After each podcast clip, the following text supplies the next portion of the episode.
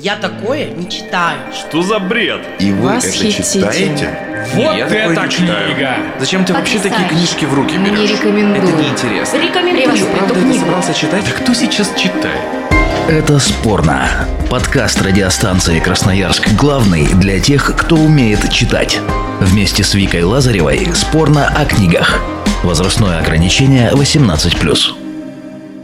Привет, с вами Вика Лазарева. Вы слушаете подкаст радиостанции Красноярск. Главный – это спорно. В этом сезоне мы сталкиваем не просто противоречивые мнения о книгах, в оппонентах произведения и его экранизация. Обычно я сама рассказываю в начале о книге, о киноадаптации, но на этот раз пусть лучше расскажет сам автор. Вот смотри, все знают, что лук вызывает слезы, но в нем есть место и веселому смеху. Я слышу в нем смешные истории. Я слышу голоса груш, апельсинов, винограда. Каждый фрукт, овощ или предмет может рассказать свою историю. Надо только набраться терпения и научиться их слушать. Много лет тому назад я собрал разные истории, которые услыхал от фруктов и всяких предметов на рынке. Я записал их, и получилась книга «Приключения Чиполлино». Когда я ее перечитал, то увидел, что это был рассказ не только о помидоре, лимоне, петрушке и горошке. Это получилась повесть о людях, правдивые истории из их жизни. Это, по-видимому, заметили кроме меня и другие читатели. Дети и взрослые. У меня на родине в Италии и во всех других странах, где эту книгу переводили на разные языки. Ее читали в школах, передавали по радио, ставили в театрах во многих странах за пределами Италии. Все это убедило меня, что рассказы моей книги волнуют читателей разных стран. Я уверен, что во всех предметах, которые нас окружают, таятся правдивые истории. Истории про людей. Это был фрагмент советско-итальянской музыкальной кинокомедии 1973 года, снятой по мотивам сказки Джанни Радари «Приключения Чиполлины», а говорит здесь вправду сам автор. А, Он выступает в качестве рассказчика, ну и, собственно, и снимался в этом фильме. Но нам с вами будет сегодня любопытна другая экранизация, та, что вот в этом 2022 году вышла в повторный прокат. Я говорю сейчас про мультфильм 1961 года. Это советский полнометражный рисованный мультипликационный фильм, созданный в 1961 году режиссером-мультипликатором Борисом Дешкиным. И сегодня у меня в гостях Екатерина Карпенюк и Михаил Ленивцев. Регалии по привычному опускаем. Привет! Здрасте, здрасте, здрасте. День, вечер, утро. Смотря когда слушаете. Привет. Ну что, спойлеры точно будут, друзья, хотя, ну, кого здесь, наверное, спойлерами особенно удивишь, хотя, может, кто-то еще пока и не знаком. Почему странно смотреть на голландские натюрморты? Про спинов для паука, ну и почему итальянца лучше приняли в России? А, давайте так, друзья. Поскольку Миша больше за книгу, Катя больше за э, мультик, давайте по три характеристики мультфильма и книги. Ну, я стартану, окей. А, Книжка мне, да, понравилась больше, потому что первая ее характеристика а, – много разных смыслов, и это очень здорово читать, узнавать, а, замечать, что это не просто такая однослойная история про путь героя, там есть всякое разное. Это здорово. Первая характеристика. Второе это, наверное, даже не к самой книге, а к ее переводу на русский язык. Вот эти игры слов, стилистика, синтаксис – это очень круто, это, ну, просто учить русский язык, допустим, для дет- детям по ней, это, это здорово. И как можно им владеть. А третье, а третье, да говорящие фрукты овощи, это ж прикольно. Это смешно. Так, Катя, про мультик что скажешь? Э, Мультфильм милый. Он очень детский, он красочный, и там шикарная музыка, которую можно... Мультфильм можно смотреть с закрытыми даже глазами, несмотря на то, что визуальный ряд хорош.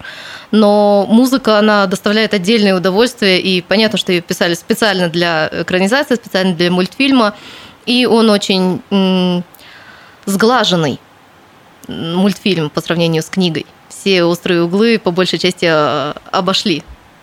То есть сначала там Маршак их убрал, Еще сгладил. а потом еще и в мультфильме догладили. А, ну, давайте начнем, наверное, как раз с объема, потому что, как я понимаю, то, что было в книге, сжали максимально в минимальную пропорцию. Что скажете за объем? Вот как-то принято ругать Гарри Поттер и Орден Феникса за то, что вот огромная там книга, сколько, 600 страниц или около того, и что, мол, ужали в двухчасовой фильм, ну как это можно, скомканно столько выкинули. Так вот, Чиполлино ужали Гарри Поттер это высокобюджетный мини-сериал по сравнению с тем, насколько убрали э, и по причинам цензуры и смыслы, ну и в целом повествования. Это вот меня как раз очень сильно разочаровало в мультике. Кать. Ну, в мультике, правда, оставили только одну историю, самую центральную, самую главную. Да, это тот самый путь героя, тоже и становление юного Чиполино. Чиполино так по-итальянски звучит, так, как, так хорошо. Чиполино и его отца, его проблемы. Хотя там, ну, есть все-таки, ряд там, поговорим еще тоже, наверное, об этом и гиперопеки и так далее. Но мультфильм, он, правда, очень детский. Если книга, она для всех возрастов, и я, перечитав ее сейчас уже во взрослом возрасте, нашла для себя новые смыслы и увидела с какой-то другой стороны героев, то мультфильм, он очень линейный, он очень однозначный, он милый, прекрасный, музыкальный, но прямой. Давай, вот начала уже за гиперопеку. А. Ну, раз уже обмолвились, продолжим. Что а, имела в виду? Что имела в виду? Э, Вишенка, милый мальчик, которого нарисовали в очечках, в воротничке на крахмалином. Наверное, он такой и был, может быть, автор его таким он предполагал. Э, Бомбино, э, которого очень опекают тетушки, ни мама, ни, ни папа, которых у него, увы, нету, тетушки, которые сами сиротки. Но опекают у него вот как-то очень странно, да, они заботятся о его будущем, но учи уроки, отстань от своих книжек. Нет, учи уроки наизусть. Ну как тебе учить уроки, если я отстану от твоих книжек? А сколько ограничений, сколько запретов, туда не ходи. А таблички, которые м, учитель Петрушка развешал по всему саду, с рыбками не играй за ворота не смотри, э, еще что-то там не делай. И, к сожалению, проблема актуальна и по сей день. Детишки, сыночки, корзиночки и так далее, которые... Они самые лучшие, они самые замечательные, но они такие затюканные. И очень грустно смотреть на и современную часть э, некоторых ребят, которые такие же самые вишенки, только не на торте. Не, ну, конечно, да, это очень здорово, когда читаешь и видишь, что там то, что было 70 лет назад, какие-то пороки итальянского общества и там даже не середины прошлого века, а еще раньше, что что-то узнается и сейчас, да, там и про воспитание детей, и про, ну, там, конечно, про феодализм в целом речь, но угу. вот и какая-то надменность, и глупость, и жадность. Там, по большому счету, он же все пороки собрал в своих отрицательных персонажах и так, так мерзко их описал, что, наверное, будь я ребенком, что, мол, нет, не, не хочу я таким быть, хочу как Чиполлино, а не этот помидор. Или лимон. Или лимон. Чик. С колокольчиком. С колокольчиком. А, так, слушайте, убрали в мультике, насколько я понимаю, персонажей животных. Хотя в книге их достаточно. Ну, учитывая, я подхвачу, что а, мультик, он, как ты сказала, такой довольно детский, еще более сглаженный, еще более детский. Возможно, у детей взорвался бы мозг, что, мол, так, у нас тут фрукты, овощи, но есть еще животные, животные их не едят, но животные разговаривают. И учитывая, э, насколько все сжато, это, наверное, это и в книжке это немножко мозг взрывает. Я так вечно думаю, что так, морковка, у которой ручная собака, ок. Угу, профессор Груша, у которого скрипка из груши. Меня это э, поражало в детстве и поразило еще раз, когда я перечитывала. Скрипка у профессора Груши сделана из половинки спелой груши. А ты сам из чего сделанный? Ну, ну, очень тоже интересно, конечно, описано. Понятно, что детский мозг, наверное, это как-то нивелирует все эти противоречия, но из разряда вот адвокат горошек. А, но горошков в стручке много, куда делись все остальные горошинки из этого стручка. Они не стали адвокатами, их съел злобный помидор. Что, что с ними случилось? Как выбирать, кто живой, а из чего можно сделать себе домик, или из чего можно сделать скрипку, или еще что-нибудь? Да. Кстати, очень жаль, что... Перебил чуть-чуть, да?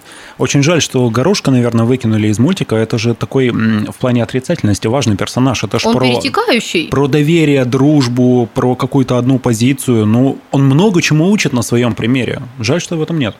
Ну, хотя он в историю с тыковкой, наверное, особо и не вписался, и его домиком. Ну почему? Наверное, вписался, он все-таки не последнюю роль там играл, судя по книге. Э, он то я никого не предам, и я никому ничего не расскажу, но он же мне тоже друг, он тоже попал в тюрьму при сеньора Помидора. Нет, тогда я тебе все расскажу, и ах, какой кошмар, я все-таки всех предал, ну, я встану на сторону зла, у них все-таки есть печеньки. Ну, все, выбор очевиден. Слушайте, а про паука что скажете? Ну, нет, ну, паук это самый прекрасный персонаж, который, на мой взгляд, там был. Жалко, что его не было в мультфильме. Это все, что я скажу. Расскажи про паука. Мы договорились на том, что паук великолепен. Ему нужен свой спин вот как э, Звездные войны сейчас снимают, там про каких-то второстепенных, третьестепенных героев. То же самое должно быть с пауком. Он должен быть во французском сопротивлении, выполнять какие-то тайные сложные задания, раскрыть его личность больше, потому что на самом-то деле, на самом деле довольно трагичный, довольно глубокий персонаж. Вот без тени иронии. Он должен быть э, паук 007 или паук 001. 001, да, он самый первый. Вот это, вот это человечище паук, потому что такая история, такая трагичная судьба. И в книге тоже хотелось про него что-то побольше знать. Ой, я не пойду на отдых, меня брат так долго звал к себе в деревню, в луга поотдыхать, но я же э, взялся почту передавать. Это такой долг, даже не, не гражданский, наверное, человечный, правда, какой-то.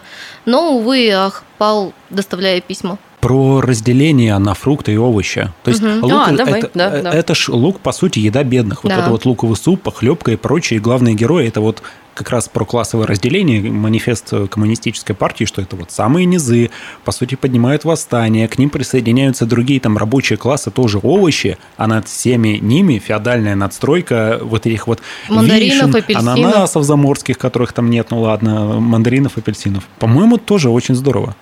Ну, он наполнен смыслами, это правда сказано, и в мультфильме как-то попытались, наверное, это отразить, ну, в художественном, наверное, больше смысле. И он пан тыковка или кум. Кум. Кум. Кум тыква кум черника мастер виноград. Ну кстати вот виноград он тоже довольно бедный там вот в деревне живет хотя чуть-чуть позажиточнее чем все-таки все остальные. И ну разделение да интересное но про то, что пропали все животные, а как же это вот вся прекрасная линия с медведями, которых э, он выручал, там, этого бедного медведя из леса, потом из зоопарка семью медведей. Жалко, что их э, выбросили из мультфильма. Они были очень интересными. Меня еще так же, как паук, впечатлил очень крот который, несмотря на то, что он боится света, ему даже в темноте светло и плохо, но он откликается на просьбы Чиполлино и выручает их из э, одной беды, из другой беды, тоже помогает там доставлять послания какие-то. В конечном итоге, благодаря ему там многое совершается в том числе. Ну, то есть он жертвует даже своим комфортом личным, своими не знаю, ну не принципами, конечно, наоборот, ну просто здесь комфорт, он в себе во вред делает что-то для других. Так же, как и в деревне, там все помогают друг другу, пусть это наивно и может быть, немножко ну, рафинированно и приторно, что все такие хорошие и добрые внутри, а снаружи все плохие и злые. Но для ребенка, для его понимания, да и для взрослого иногда это напомнить тоже не лишнее.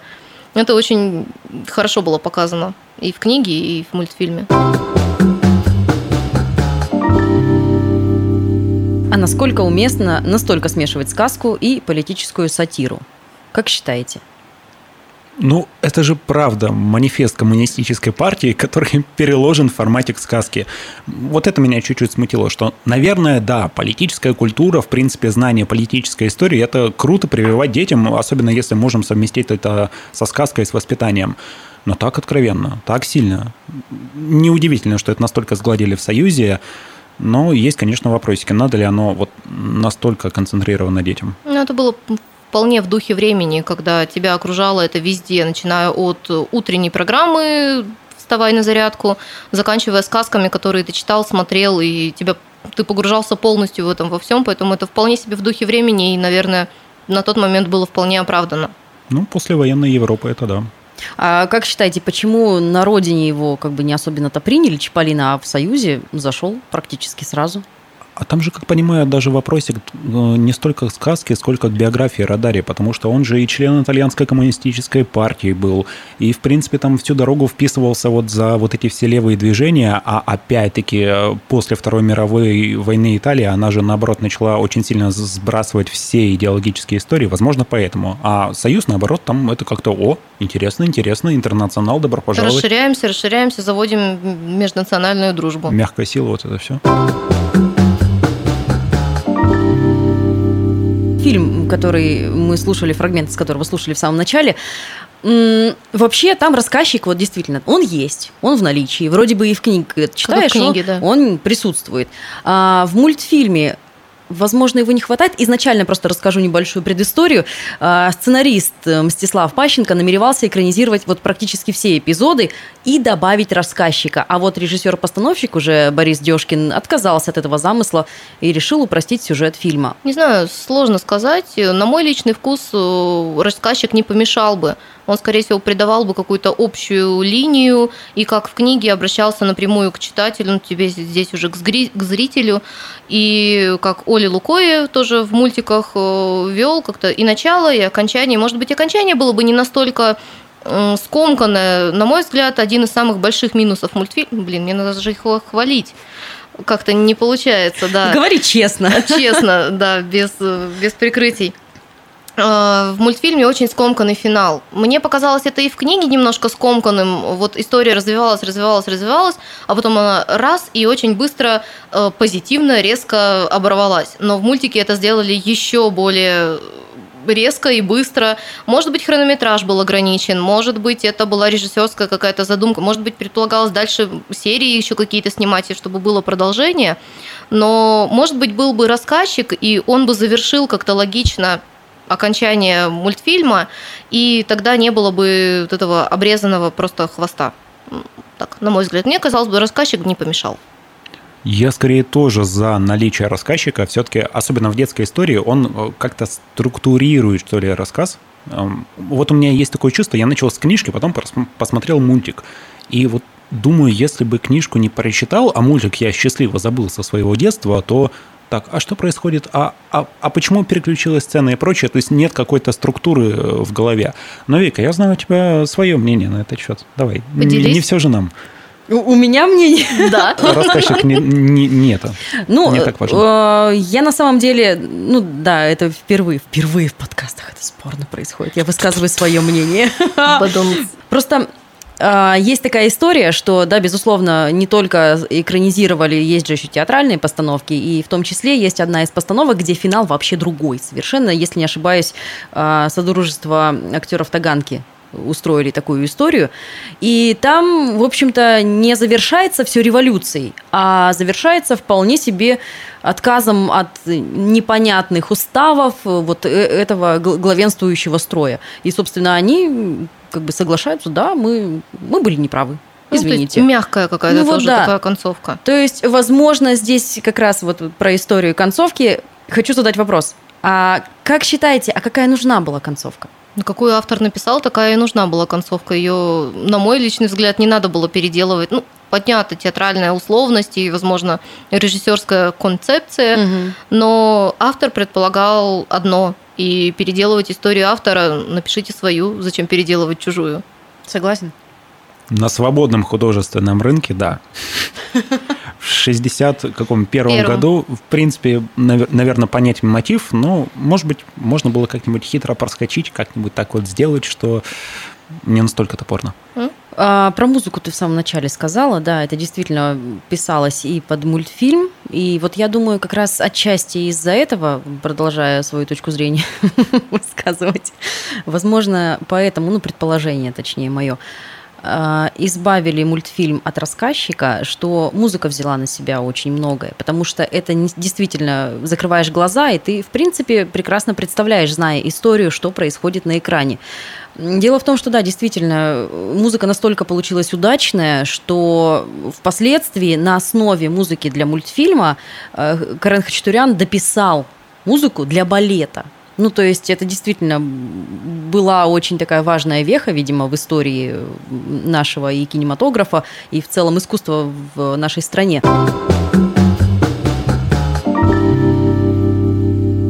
мне теперь странно смотреть на голландские натюрморты. А знаете почему? Почему?